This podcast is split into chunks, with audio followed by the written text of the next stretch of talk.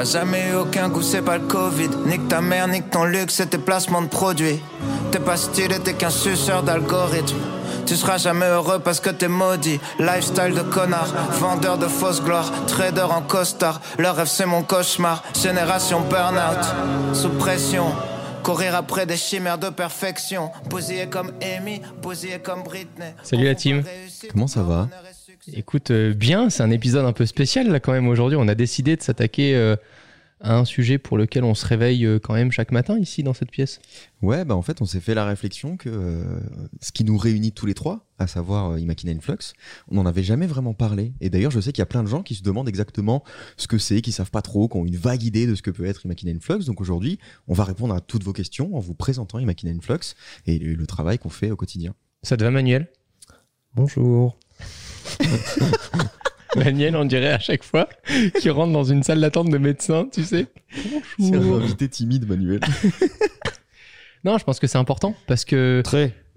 c'est insupportable. Manuel, c'est quoi Imakina Influx Imakina Influx, écoute, c'est une, c'est à la fois une longue et une courte histoire. Le, le, le travail d'Imakina, c'est de conseiller des marques euh, depuis euh, plus de 25 ans dans leur stratégie, dans leur développement, dans la façon dont elles doivent euh, gérer euh, leur vie de tous les jours, leurs polémiques, euh, leurs lancements produits, leurs enjeux, etc. Quand on regarde les créateurs, ils sont devenus des marques. Et c'est bien, je vais, je vais, y revenir dans un instant, mais c'est bien ça le problème euh, que, que, beaucoup n'ont pas, n'ont pas compris. Euh, à un moment, cette industrie a pensé que les créateurs étaient des médias. Ce qu'on appelle les créateurs, c'est euh, Instagrammeurs, YouTubeurs, ouais, voilà. voilà. C'est pour dire des gens qui créent, peu importe le canal, mais voilà. Mm. Donc la première des, le premier des constats qu'on a fait chez, chez Imakina Influx, c'est de dire il y a une nouvelle génération de créateurs euh, qui euh, est en place et qui crée avec les outils d'aujourd'hui, qui sont les plateformes numériques. Auparavant, euh, la création s'exprimait à travers des canaux plus traditionnels, qui étaient la littérature, le cinéma, le théâtre, etc., etc. Maintenant, il y a des il y a de véritables personnes qui font de la création originale de contenu sur des plateformes entièrement numériques et euh, c'est leur passion. Et pour certains d'entre eux, c'est devenu leur métier parce que ces plateformes ont proposé un modèle économique. C'est le moment où on vous dit euh, cette vidéo est sponsorisée par. Tu le fais bien, Léo. Tu peux nous en faire un en live? Je pense qu'il parlait surtout des vues, dans de la rémunération sur les vues. Oui, la rémunération. Alors, euh, si on descend dans les détails, euh, il parlait de la rémunération sur les vues, mais il parlait aussi de la rémunération avec les marques. C'est-à-dire qu'en fait, quand tu es un créateur, tu as, on va dire, deux grands flux de revenus. C'est euh, tes revenus publicitaires liés à ton audience et tes revenus de, collaboration avec les marques, euh, qui sont là plutôt des revenus de type OP spécial. Mais donc, Imakina Influx, je vais poser la question que tout le monde se pose, je pense. C'est une agence, du coup? Imagine Flux, on est agent de créateur. Euh, donc euh, nous, notre travail, c'est de euh, représenter les, les, créateurs auprès du marché et des marques, de les aider à se développer artistiquement dans leur carrière, de comprendre quelle est la structure de leurs revenus aujourd'hui, quel est le risque lié à la structure de leurs revenus et comment ils vont pouvoir durer, comment ils vont pouvoir faire en sorte que leur passion continue à les rémunérer durablement et pas accidentellement, parce que c'est facile de, ré de, réussir par accident pendant peu de temps. C'est difficile d'être un créateur qui dure euh, et, et, qui en fait son métier de façon durable, qui a de quoi euh, payer des équipes autour de lui, avoir des vrais prods autour de lui, euh, etc. on peut citer dans les enjeux euh, aujourd'hui l'internationalisation de ce métier. Euh, si tu es, si es, un créateur aujourd'hui sur, un, sur un seul marché euh, et que tu n'appartiens pas à un réseau international ou que tu n'es pas capable d'aller euh, discuter avec des marques à l'échelle internationale, tu ne vivras que sur des petits budgets. Mmh. Euh, si tu veux demain être un créateur qui est euh, le partenaire de cette marque pour ton marché domestique, pour la France par exemple, eh bien, il, il faut discuter avec les, la marque à l'échelle internationale et dire bon, ben, pour la France, il y a un tel, un tel pour l'Allemagne, il y a lui, pour l'Asie, il y a lui, pour les US, a lui, etc. Et il faut que tu sois euh, représenté par une agence qui est à la table de la conversation lorsqu'il s'agit de la stratégie de la marque. Mais je reviendrai, si vous voulez, dans un instant, sur l'historique de ce marché, parce qu'il y a quand même des agences historiquement installées sur ce marché. Mhm. Euh, Qui ne représente pas de créateur. Mais c'est c'est ce qui. certaines qui ne représentent pas de créateurs, d'autres qui, se, qui ont eu, euh, on peut leur reconnaître la, la, la, la- la prouesse d'avoir vu cette opportunité au tout début, mais de l'avoir euh, pas très très bien traité, ou voire Mhm. d'avoir même maltraité des créateurs au point qu'ils les aient mm, plus ou moins tous quittés, etc. etc. C'est la question que j'allais te poser. On connaît déjà plein d'agences, même les gens hein, connaissent Webedia, euh, etc. Mhm. Euh, Il y a eu Mixicom, euh, il y a eu Influence for You, tout ça que les gens connaissent à peu près. Pourquoi il y a besoin d'une nouvelle agence de créateurs? Mais parce qu'aujourd'hui, enfin pour moi, hein, et je me permets juste de répondre avec euh, mon œil pas du tout avisé, c'est ce qui est super intéressant, je pense, parce que j'ai plutôt le côté grand public, mais c'est jusqu'à ce que je sois moi chez Imakina Influx, je ne me rendais pas compte qu'avant j'avais les miettes, euh, Ouais. en fait, parce que je pensais déjà être à la table des grands, tu vois, je, c'est un monde d'ego notre milieu, faut quand même le dire. T'es là, t'as un million d'abonnés, euh, t'as envie de te la péter, de dire bah, moi j'ai des OP, euh, je gagne 5000, je gagne 10 000. Enfin, on s'en rend même plus compte parce que tu vois, t'es un peu tout seul dans ta chambre. Au départ, t'as pas de frais, donc c'est c'est de la magie quoi au début. Et puis surtout, au début, ils n'ont pas beaucoup d'efforts à faire. Ils te disent, tu vas quand même signer dans la même agence que Squeezie. Ouais, c'est ça.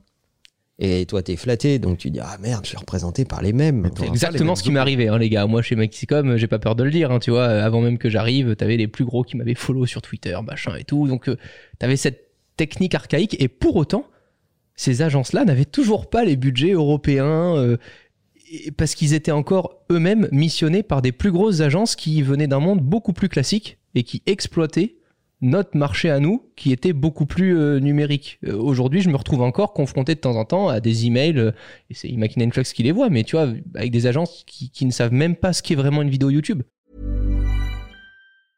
Hiring for your small business? If you're not looking for professionals on LinkedIn, you're looking in the wrong place. That's like looking for your car keys in a fish tank.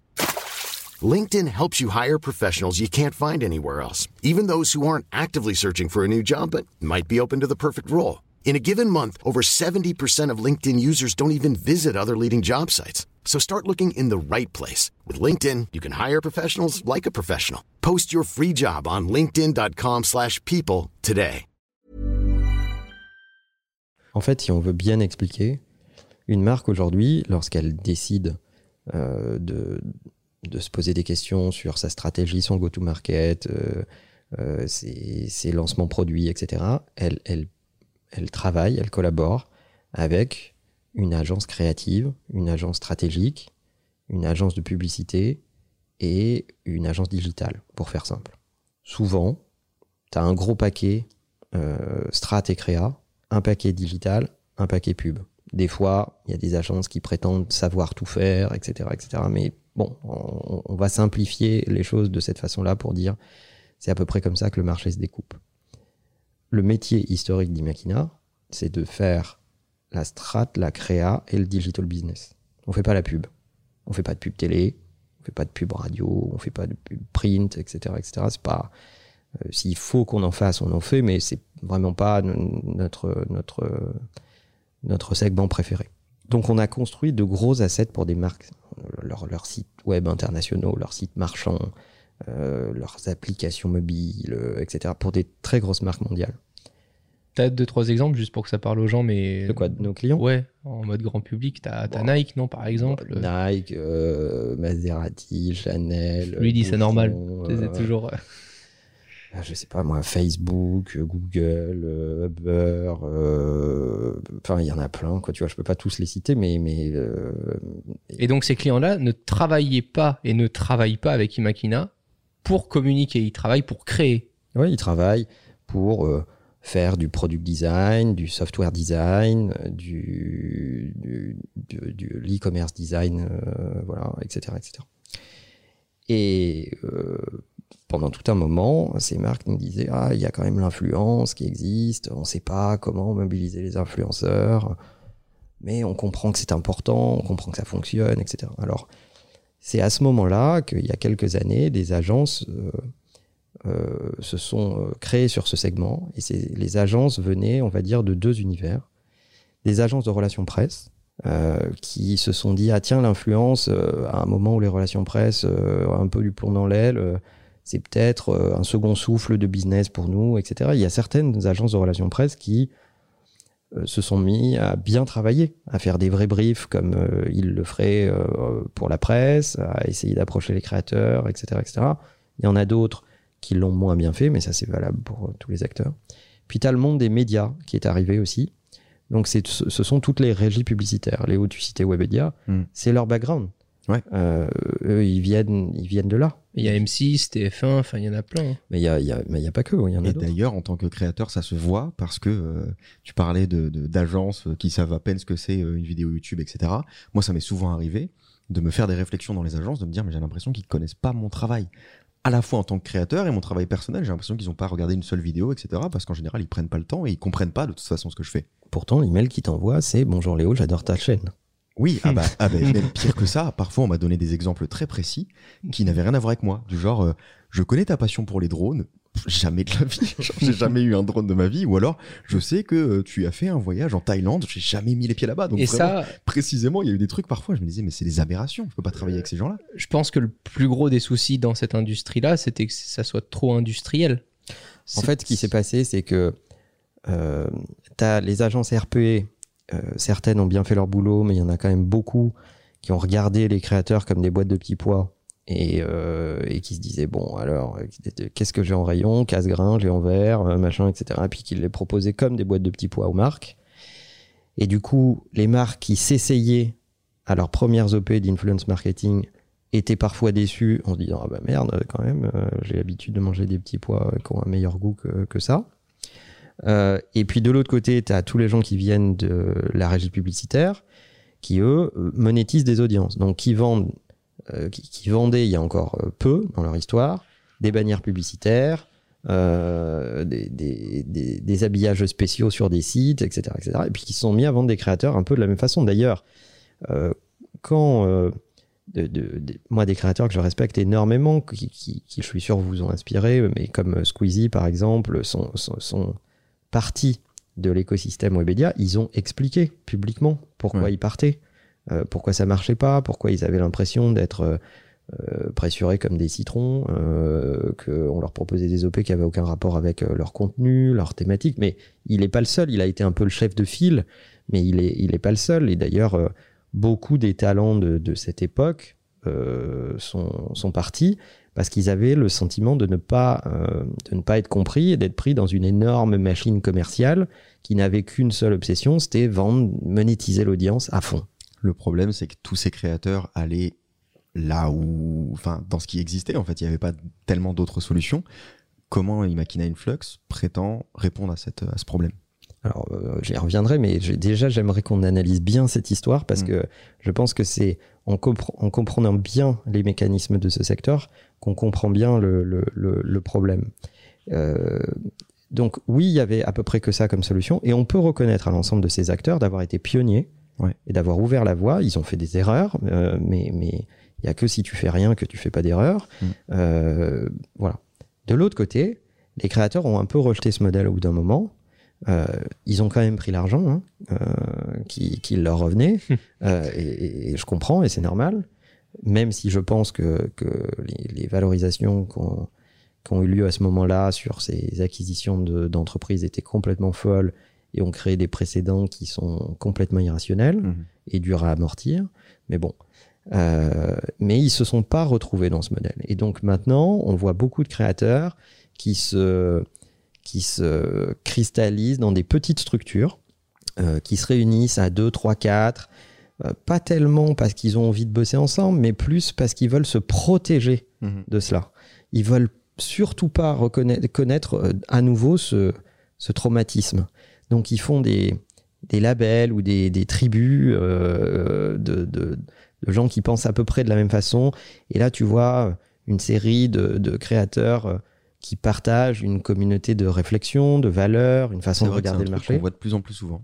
et, euh, et qui se réunissent entre eux. Il y en a. Euh, bah, c'est ce qu'a fait Squeezie avec Bump, mais Maxime et aussi. Maxime euh, avec euh, Spoutnik, etc. Et donc, euh, mais c'est plutôt un mécanisme défensif qu'un projet d'entreprise.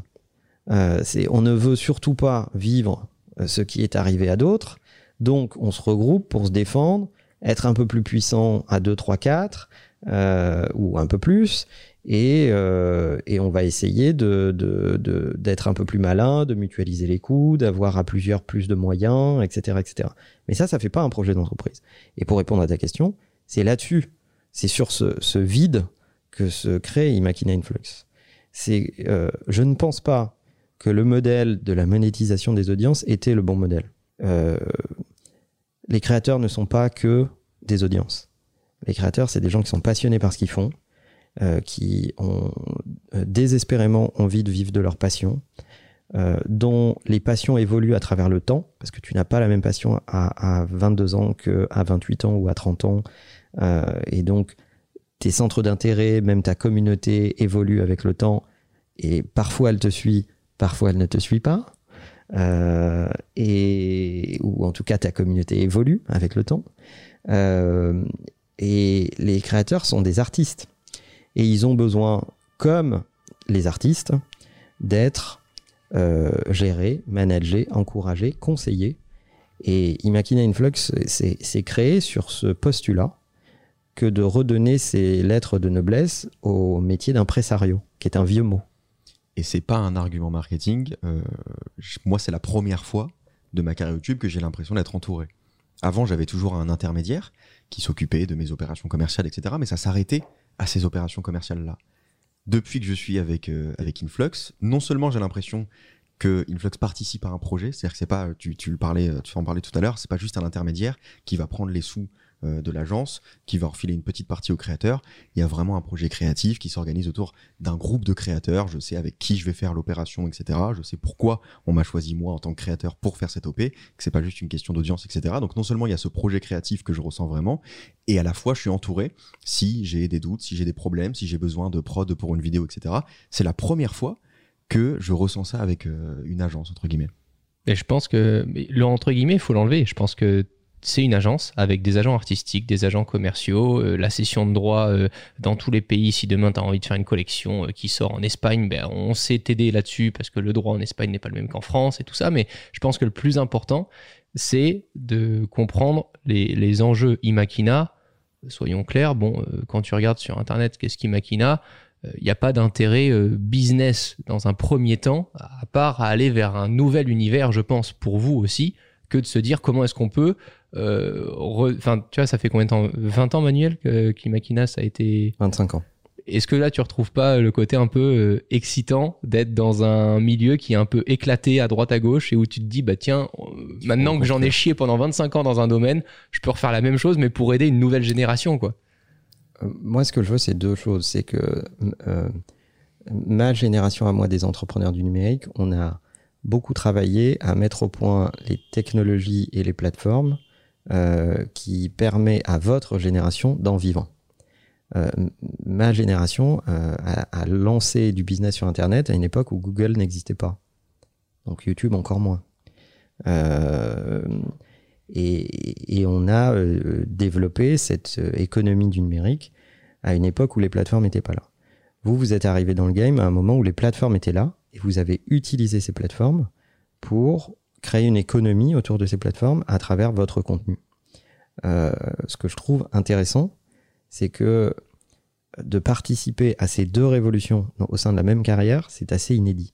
D'abord, tu installes les technologies et les plateformes où tu participes à cet écosystème- écosystème-là. Et le deuxième temps, c'est que tu permets à des créateurs et à des entrepreneurs de tirer profit de ça et d'en faire leur business, leur mode de vie, leur euh, façon d'appréhender le monde et de construire leur autonomie, leur indépendance euh, créative. Euh, il faut expliquer aussi que ce marché, il est global. On a tendance, alors surtout en France, à,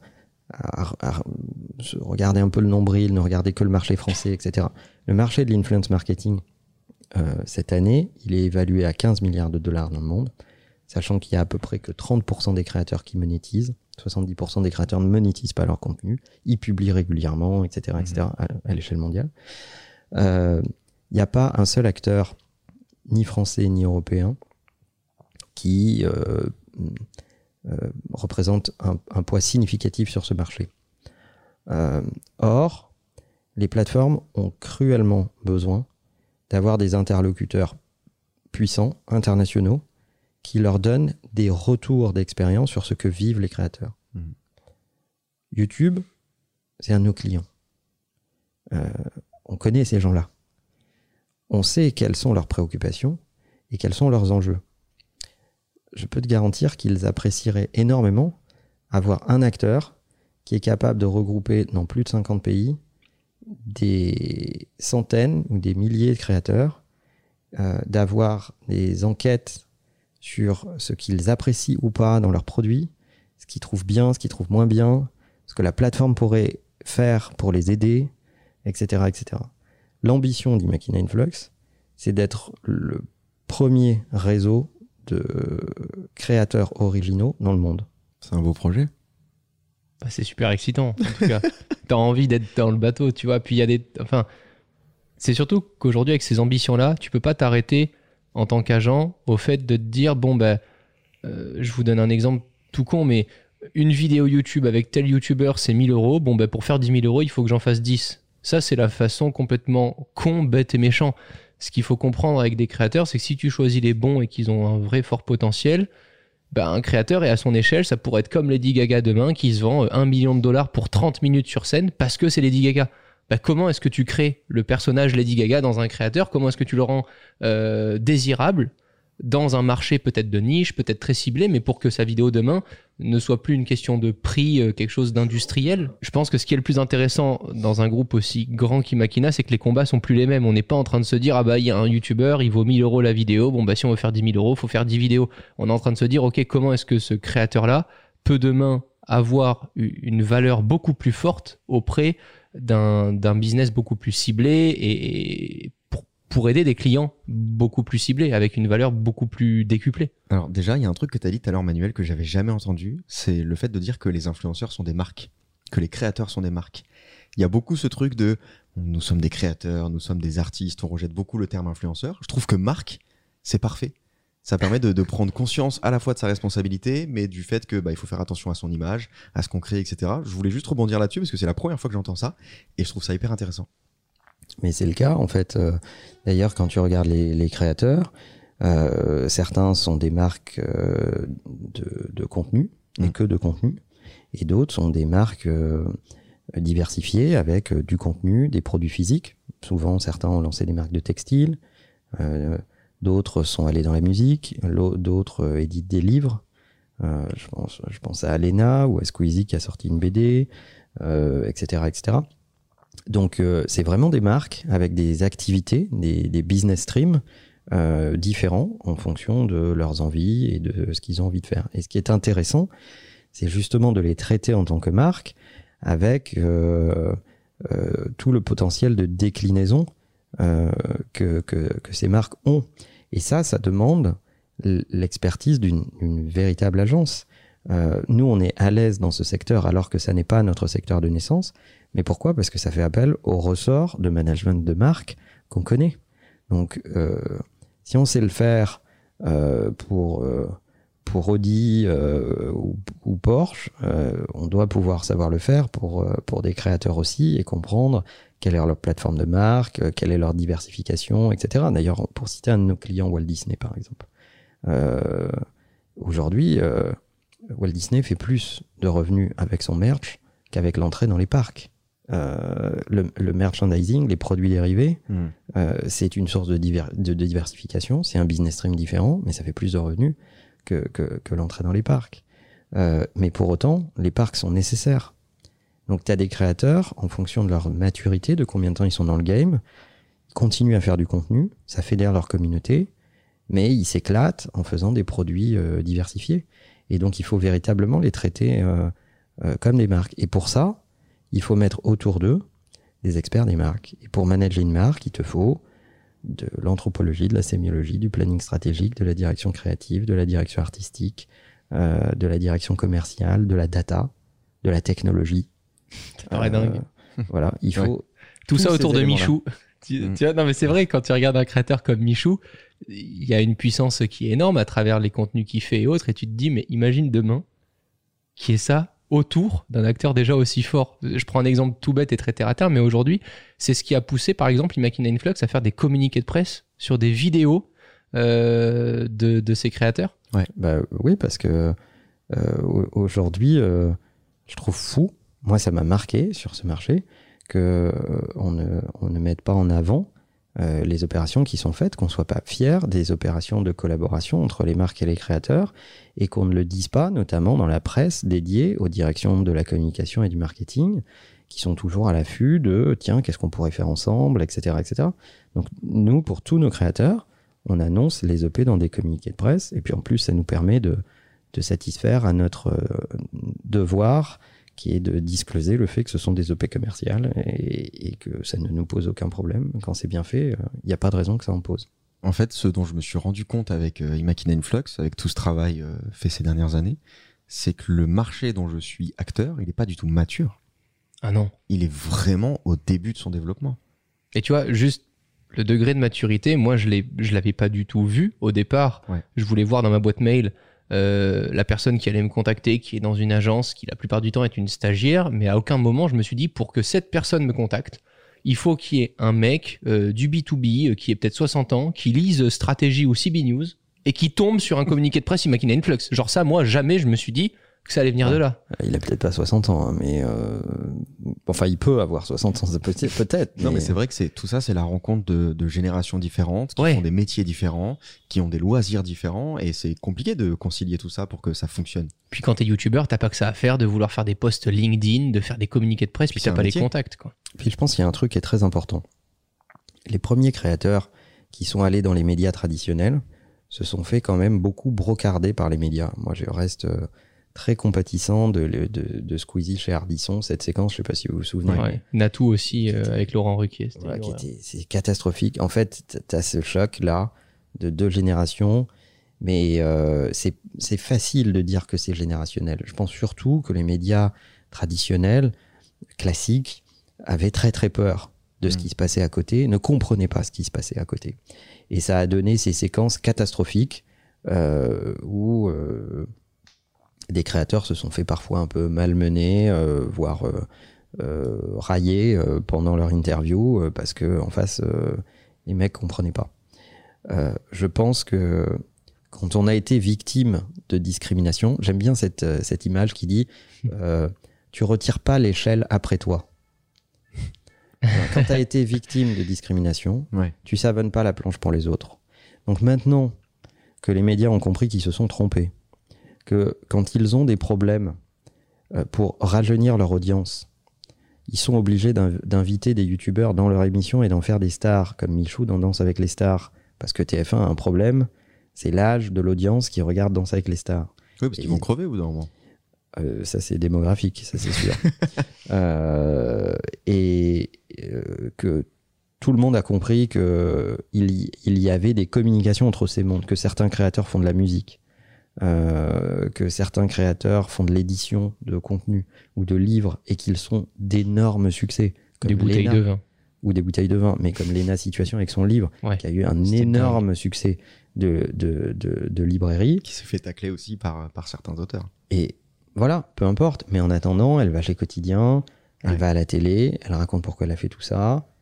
C'est c'est qu'on aime ou qu'on n'aime pas, c'est pas le sujet. Mais en tout cas, c'est extrêmement respectable de se dire j'ai fait mon projet, je l'ai édité, et visiblement, il y a quand même beaucoup de gens qui se retrouvent dedans au point de l'acheter Mm. Euh, et, et- et de plutôt donner des euh, très bons feedbacks. Donc tous ces, tous ces mondes-là sont maintenant interconnectés et interdépendants.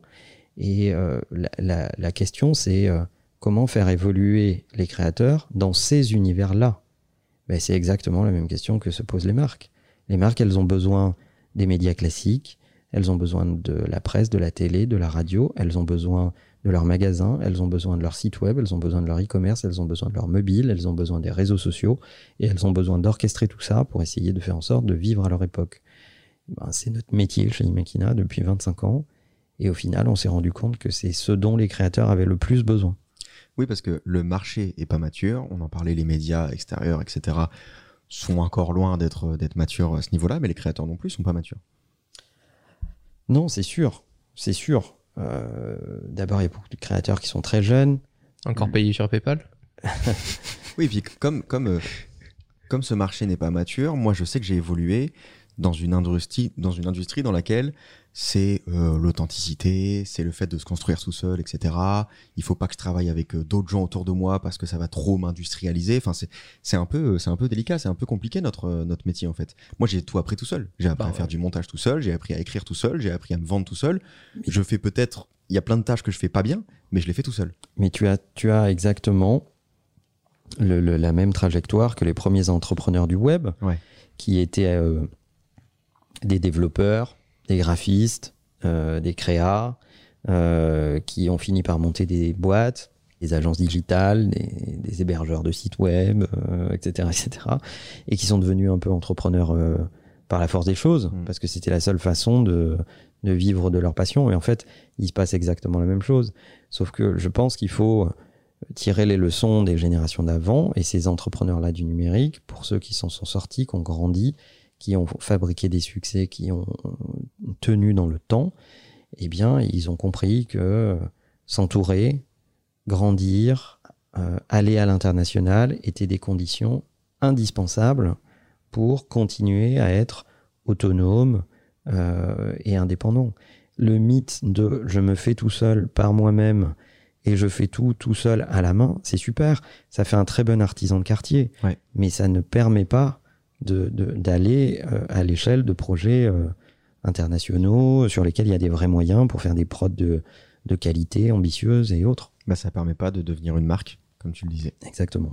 Et c'est ce qui fait qu'à un moment, euh, là, on se retrouve en fait dans cette période de transition où soit tu restes tout seul dans ton coin ou dans ton petit projet et tu continues de, de travailler tout seul et d'espérer euh, avoir autant d'opportunités. La réalité, c'est que comme quand Internet est arrivé, au départ, il y avait plein de petits artisans qui faisaient plein de petits sites Internet partout. Et puis à un moment, quand il y a eu les plus gros qui se sont créés en team, bah, à la fin, les petits artisans se retrouvent avec les miettes. Donc à un moment, tu te retrouveras avec des euh, vrais euh, points euh, de, de, de centre euh, pour avoir un seul interlocuteur, je pense, comme tu le disais au début, parce que une marque aux US va pas s'amuser à aller contacter une toute petite agence en France, quoi. Et, et- et même les très gros ont eu du mal à s'en sortir. Moi, je connais plus personne qui, qui a comme fournisseur d'accès AOL ou qui utilise, euh, je sais pas, l'ICOS comme moteur de recherche, tu vois. Donc, c'est le principe de ces marchés. C'est-à-dire qu'au début, ils sont très fragmentés le temps qu'ils maturent, qu'ils grandissent, qu'ils mûrissent. C'est ce que tu disais, Léo, sur Mhm. l'immaturité du marché. Et puis ensuite, les marchés se, se consolident, se concentrent euh, auprès euh, d'acteurs qui sont euh, de plus en plus euh, capables de servir les intérêts des marques qui dépensent leur argent sur ces canaux-là dans des échelles plus globales, plus internationales, avec des réflexions euh, euh, plus globales. Et donc, euh, euh, autant le modèle des médias euh, dont on parlait au tout début, euh, des régies publicitaires, n'est pas- n'était pas, le bon modèle, autant le modèle hyper fragmenté de petits, euh, de, boutiques indépendantes de créateurs euh, n'est pas non plus le bon modèle. Et c'est pour ça qu'on essaye de proposer ce modèle-là, qui est un modèle qui défend les créateurs, qui est un modèle dans lequel les créateurs continuent d'être indépendants sur leur ligne éditoriale, indépendants sur leur, choix, euh, capables de, de manager leur label à l'intérieur d'Imakina Influx comme ils veulent, euh, avec leurs projets de diversification, etc. Mais ils appartiennent à une aventure globale, internationale, qui leur donne des moyens qu'ils ne pourraient pas avoir euh, tout seuls et qui leur permet de travailler sur des projets euh, euh, juste euh, beaucoup plus gros. Donc à la fin, c'est une question de choix. Enfin, en gros, pour Imakina, euh, construire euh, le PSG euh, de la création, euh, c'est pas un problème, mais s'entourer des bons joueurs euh, J'aime bien cette analogie. pour. euh, Non, mais c'est vrai, parce que Alors je ne connais rien en foot, on peut faire un parallèle NBA si tu veux, mais Peut être Messi. Mais je pense que ça sera une question de choix pour les créateurs. Mais une, une question qui devront se poser. Enfin, moi, je me la suis posée il y a trois ans et j'y ai répondu, mais c'est soit tu veux aller plus loin, mais tu acceptes d'investir, Ouais. et c'est un investissement en termes d'énergie, euh, de temps euh, et d'argent aussi, puisque forcément, tu, tu, tu as... ce- Oui, Non, je, je, je voulais te, la- te laisser finir, mais j'avais un truc à dire là-dessus. En fait, moi, mon travail a beaucoup changé quand j'ai commencé à, à travailler avec Quentin, qui euh, fait quasiment tous mes sponsoring. C'est-à-dire que c'est lui qui fait le motion design. Pourquoi? Parce que je suis pas motion designer en fait. Donc euh, avant, j'essayais de faire les trucs moi-même, je rajoutais mes petits, euh, mes petits logos PNG, etc. J'essayais Mais- d'animer un petit peu le truc. Et depuis que je travaille avec Quentin, parce que j'ai accepté que c'était pas mon métier et que bah, c'est un taf quand même de faire ce genre de choses, et ben euh, mes, mes sponsoring ont beaucoup changé. Et les gens me disent, waouh, mais le sponsor est trop bien, ce qu'ils disent pas habituellement les gens. Parce que justement, t'es parti du principe que oui, tu savais le faire, mais pas aussi bien que pour qui c'était le métier. Je sais le bidouiller quoi. Voilà. Ben, Il y a encore beaucoup de créateurs que je croise et qui me disent Oh, pff, tu sais, moi, j'ouvre mon mail, euh, je le fais tout seul, je réponds de temps en temps. euh, Mais ils n'ont pas du tout cette vision long terme. Alors, soit on les aide à, à l'avoir.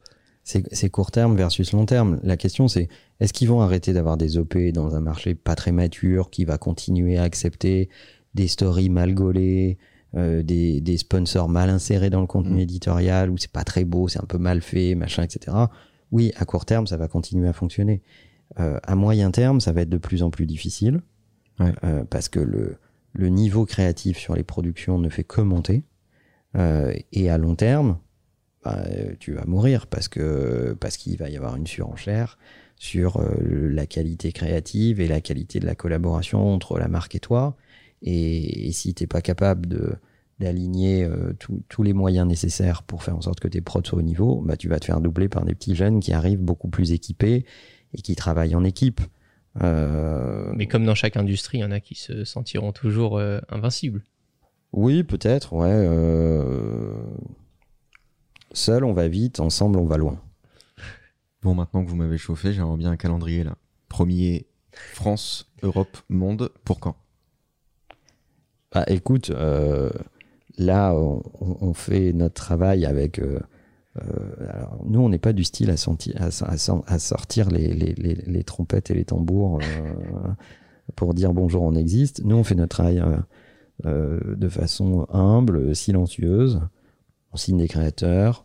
On est très heureux d'avoir un crew de créateurs super quali.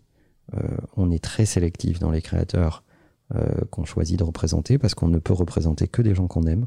Euh, c'est le vrai métier d'impresario ou d'agent, appelle-le comme tu veux.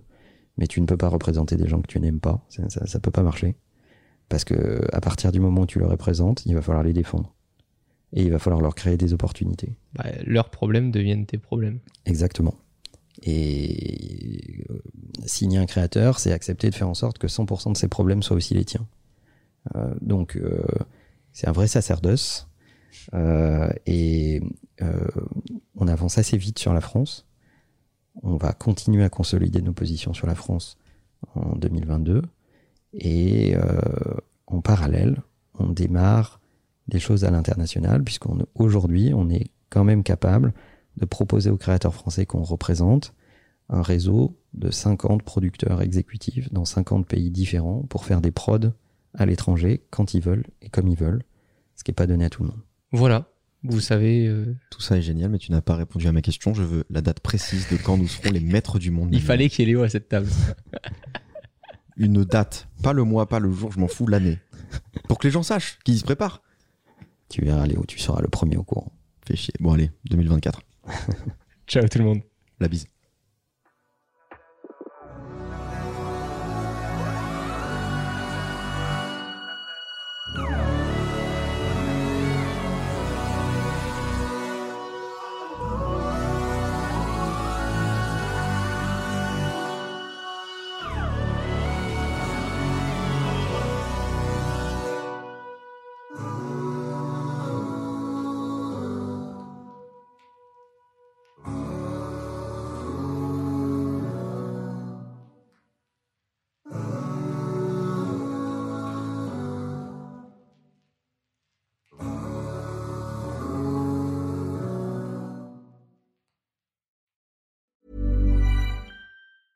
Planning for your next trip?